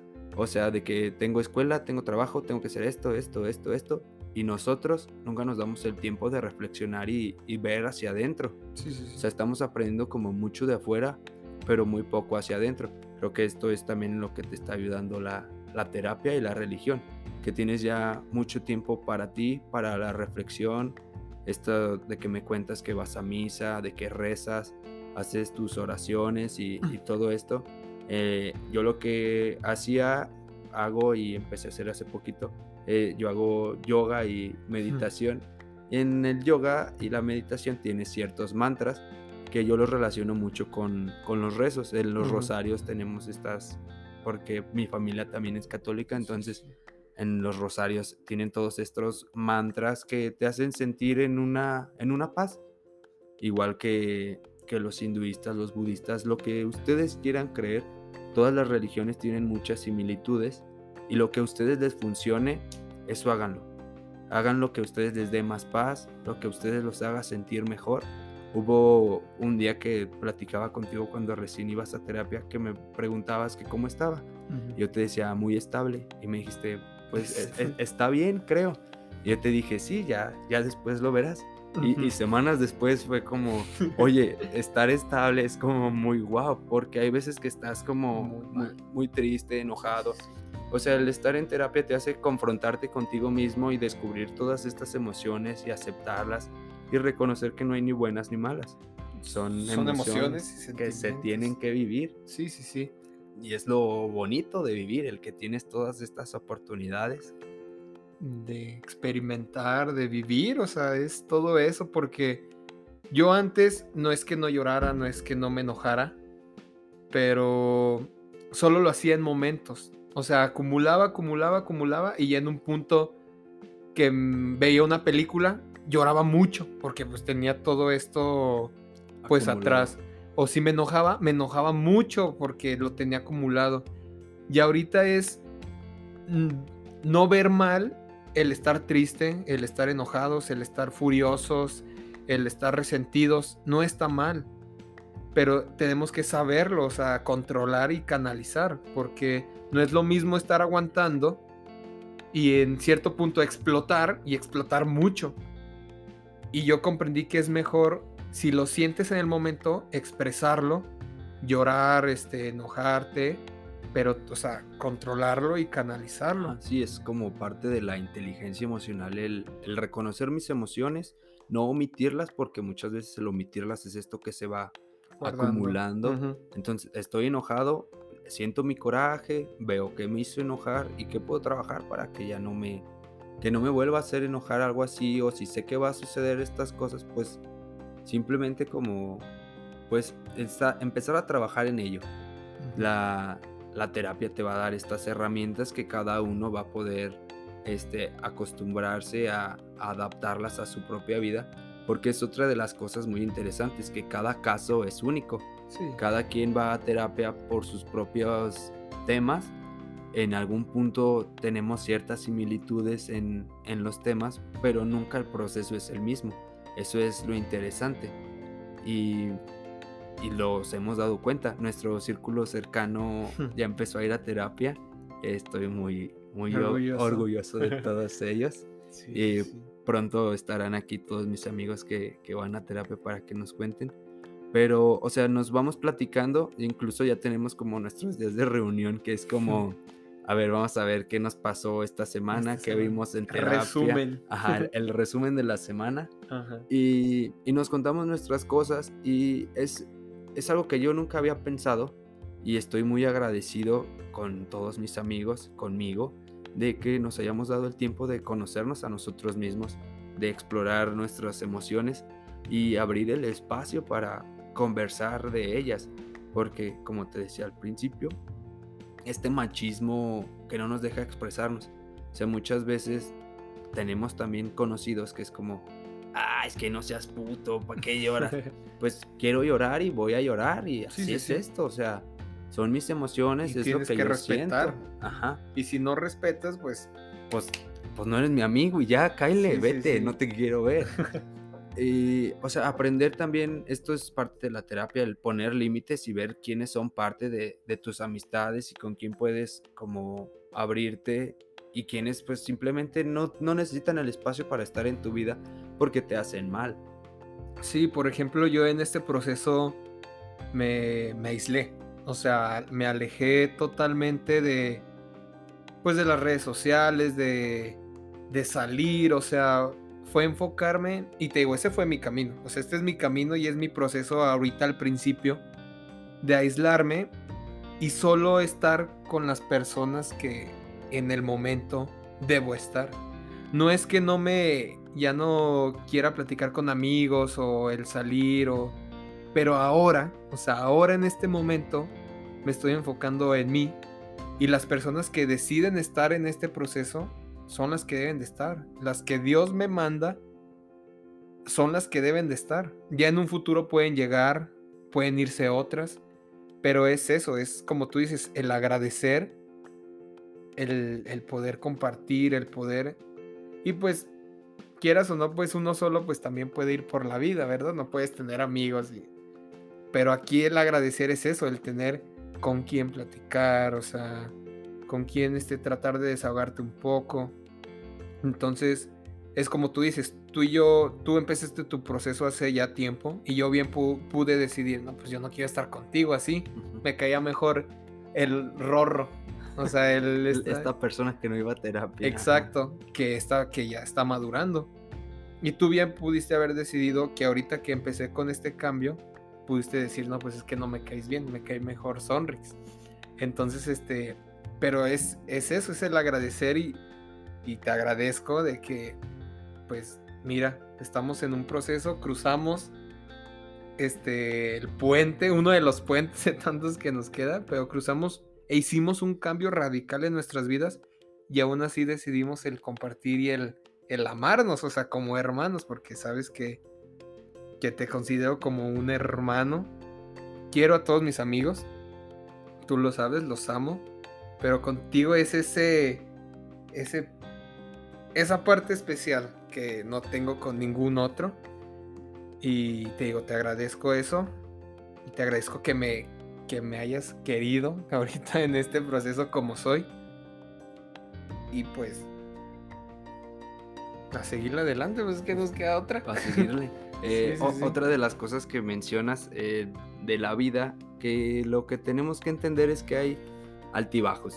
hay días que vamos a estar arriba, vamos a estar súper felices, muy contentos. Motivados. Y va a haber veces que la vida nos va a decir, pues hoy no, hoy te vas para abajo y hoy toca estar triste y hoy toca subir la montaña en bicicleta con una mochila llena de piedras, Y, con la llanta ponchada. Porque hay, días que son así. La, vida no siempre nos va, nos va a estar premiando. Pues porque así no funciona la vida. Eh, así que una vez que aceptamos que existe todo esto, buenos y malos, eh, no nos estamos mortificando porque no siempre hay que ser felices. Oh, ya es. Perdón y es algo de lo que tú, te diste cuenta también con, tu proceso. Sí, no, más que nada fue el hecho de que siempre decía, se va a hacer mi voluntad. O sea, siempre se va a hacer lo que yo diga. En cuestión de todo. En que si algo me decían es que estás mal y yo, no. ¿Cómo voy a estar mal yo? O sea, no. Y te decía la justificación que para mí era la correcta. Pero aprendí eso, de que no siempre se va a hacer la voluntad de uno, de que aunque quieras estar bien, va a haber momentos en los que no y se va a hacer ahora sí la voluntad de Dios, de la vida, de quien crean, se va a hacer su voluntad. Para mí es la voluntad de Dios. Y sí, te comento, en este proceso, hasta en el mismo día, es así de que amanezco y me siento estable, me siento bien, pero en la tarde ya me puedo sentir muy triste. Y luego en la noche ya sentirme un poco mejor y luego al día siguiente amanecer triste hacía nomás, o sea, hay veces en este proceso que he llegado llorando a mi casa. Y es algo que antes no hacía, por ejemplo, en el hecho de que, como iba a llegar llorando a mi casa, mis papás se iban a asustar, o sea, iban a decir, ¿qué tiene él? Y no, no, no me podían dar débil. Y ahora llego y mi mamá me pregunta, este, vienes triste. Y ya nomás la abrazo o abrazo a mi papá y empiezo a llorar, a llorar, a llorar y me, voy a mi cuarto, me tumbo y agarro, ¿sabes? Que agarro, o sea, agarro mi rosario, me pongo a rezar y es llorar, o sea, llorar, llorar, llorar y quedarme dormido llorando. Y me levanto y es así como que, pues bueno, o sea, sigo triste, pero pues bueno, digo, pues es que así es la vida, así es este proceso. Y ya, este, para sentirme mejor, leo, voy a misa, este, escribo, porque sabes que también me llegó esto de, escribir, y es encontrar la manera de cómo sobrellevar y superar esto, este proceso.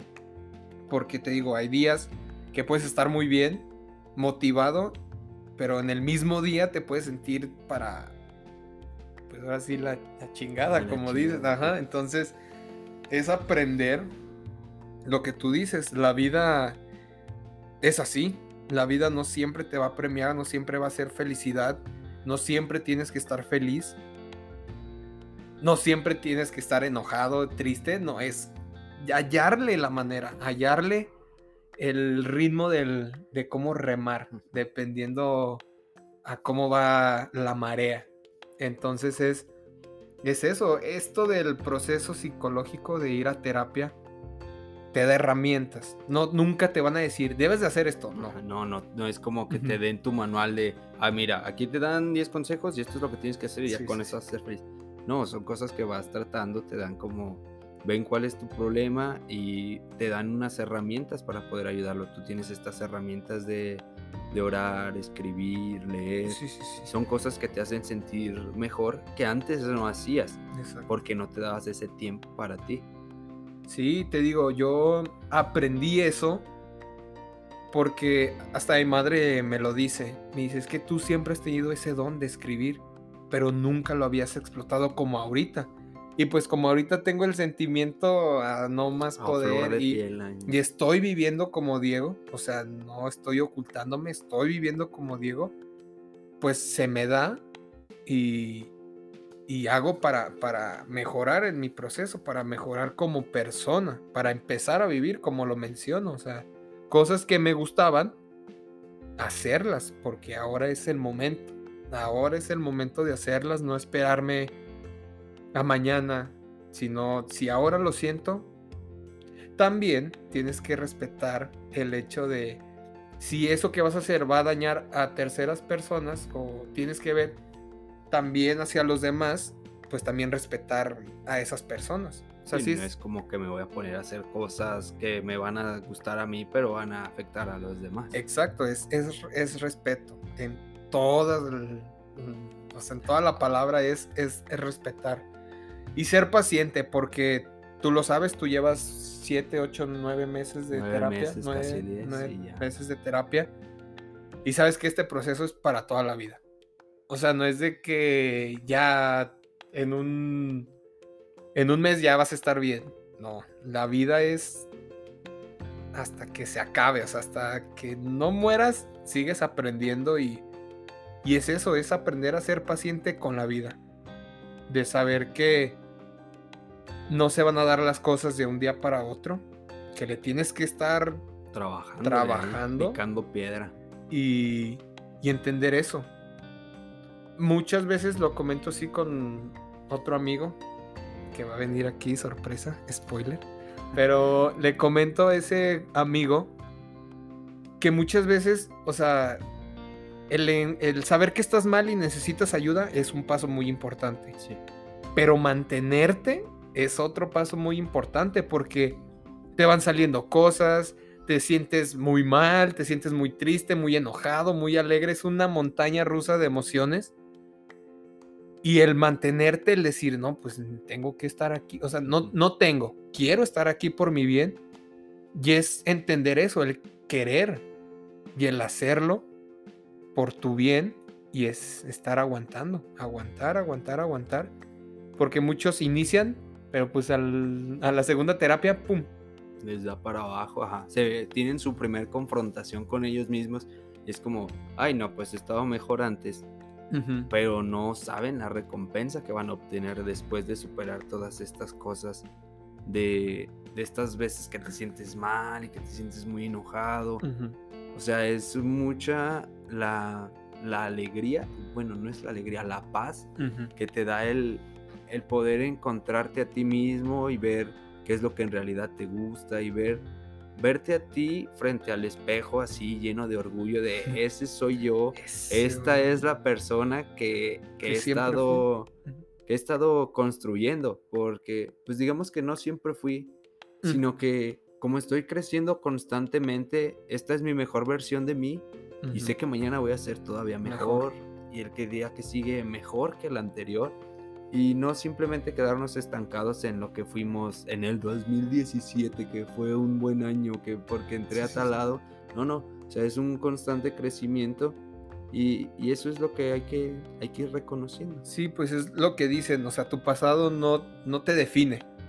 O sea, claro que aprendes del pasado, pero ya es tu decisión si aprendes para cambiar, o sea, si hiciste algo mal, para cambiar para bien o seguir cometiendo el mismo error, pero yo, te digo, yo sí me... La primera vez que así dije, no, tú eres Diego, sí dije, siempre fui esta persona y nunca lo dejé explotar a su máxima capacidad. Y es ahora que empiezo a, verme al espejo como tú dices y decir, esto es lo que siempre fui y sé que puedo mejorar. O sea, ser una, una mejor versión de mí. Porque hoy pude aprender algo, pero mañana puedo aprender más cosas. O sea, en la vida siempre se va aprendiendo y es como dicen, diario se aprenden cosas nuevas. Sí, hoy, hoy aprendí algo, pero puede que mañana cambie de opinión respecto a lo que aprendí antier, porque hoy aprendí algo más nuevo.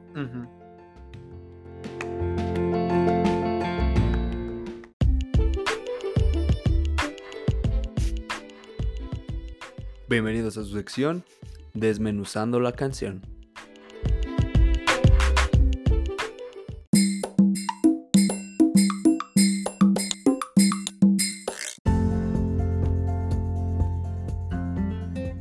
La canción del día de hoy se llama De eso se trata. Es interpretada por la artista Saavedra en su álbum Saavedra lanzado en el año del 2004. Esta canción fue sugerida por el invitado de hoy, Diego.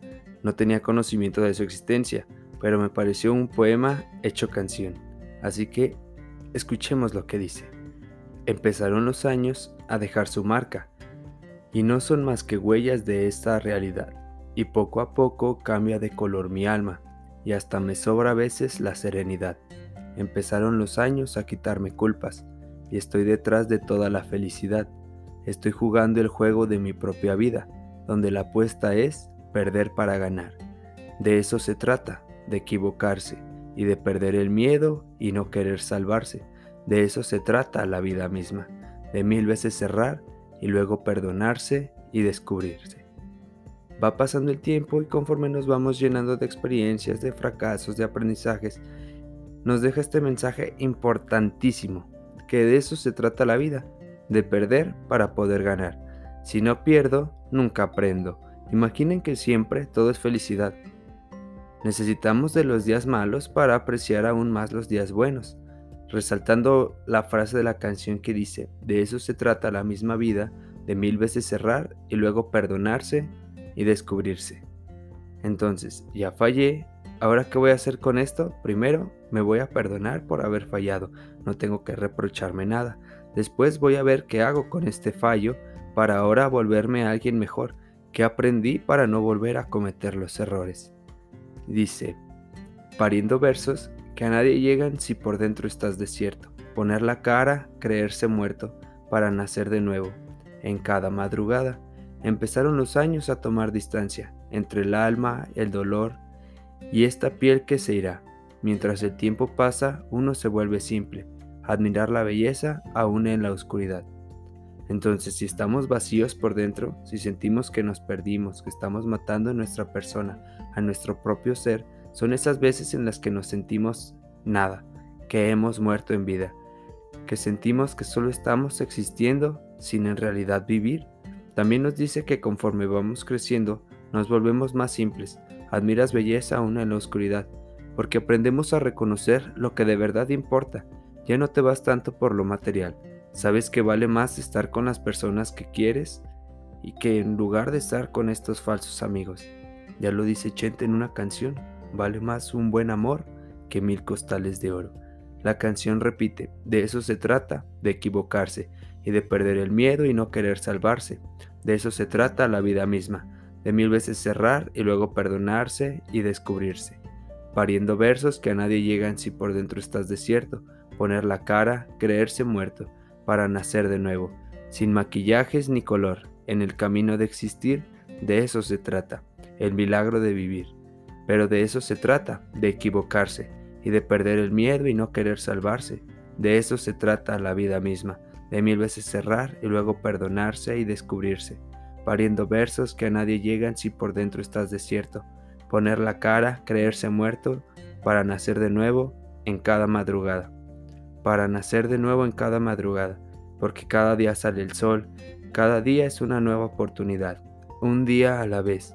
Tenemos la oportunidad de empezar de nuevo cada día, de poder llegar a ser la versión que queremos alcanzar para ser una mejor persona. Cada día, cada vez que salga el sol, cada vez que despertemos, tenemos esta oportunidad de convertirnos en esa persona que deseamos ser, ser un poco mejor, un poco más amable, un poco menos enojón, un poco más de algo o un poco menos de otro tanto. Siempre tenemos esa oportunidad porque de eso se trata, de seguir aprendiendo y de seguir creciendo día con día.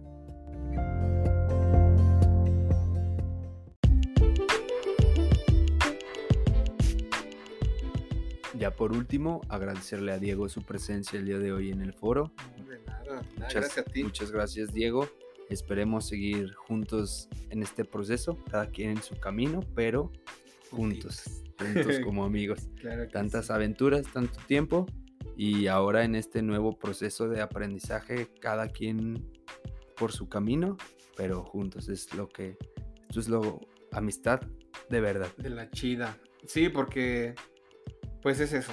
Es entender que contamos el uno con el otro, que contamos con nuestras familias, amigos, pero especialmente como hacer la invitación a, a ti, Jorge Emilio Pérez Lara, de que mantengamos la hermandad, la amistad por muchísimos años más. Otros nueve. Que así sea. Que así sea. Amén. Entonces, este, no sé si me das permiso de hacer unos agradecimientos.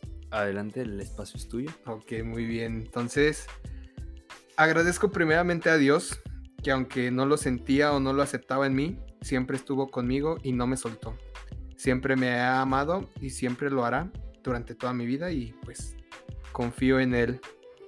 Agradezco a mi psicóloga Clara, que me ha puesto en crisis y me ha ayudado a entender que mis errores tienen su raíz y me ha atendido durante este proceso para mi crecimiento. Agradezco a mis padres, les agradezco su apoyo, su guía y todo su amor durante toda mi vida, que aunque los he, dañado también a ellos, su amor es inmenso y siempre me amarán como soy, como Diego. Agradezco a la mujer más importante de mi vida, mi expareja, porque a través del tiempo me ha demostrado que el amor existe, el amor verdadero existe, que existen personas maravillosas que llegan a tu vida para quedarse siempre en tu corazón. Agradezco a la pareja de Toño, a Carlos, porque se convirtió en parte fundamental de mi vida, más que en un cuñado, una hermosa persona que estuvo en todo momento de la mano de Toño, de mi hermano. Agradezco a toda mi familia, de parte de mi padre, tanto como de mi madre. Agradezco a cada uno de los integrantes de mi hermosa familia, de la cual estoy tan agradecido por todo el amor que nos brindaron en cada instante. O sea, en todos los procesos, ahí estuvieron. Agradezco a mis amigos, compañeros, hermanos, gente que estuvo al pendiente de nosotros y de mi hermano. Aunque sea con un mensaje, oraciones, pero pues siempre demostrando su apoyo y su amor por, por la familia.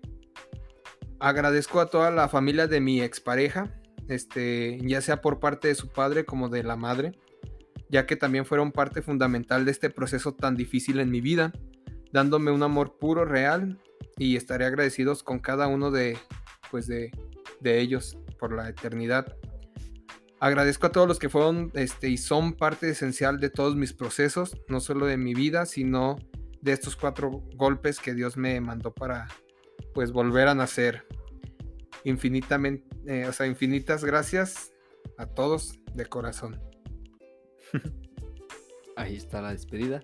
Ya por último, para despedir el programa, les, les sugiero que manden mensajes si quieren que platiquemos algún tema. Si quieren algún invitado especial, también sugiéranmelo. Alguna canción que quieran que desmenucemos. Y yo fui Jorge Emilio. Yo fui Diego Fernando. Y muchas gracias por acompañarnos en este su podcast, mi podcast, mi camino. Gracias.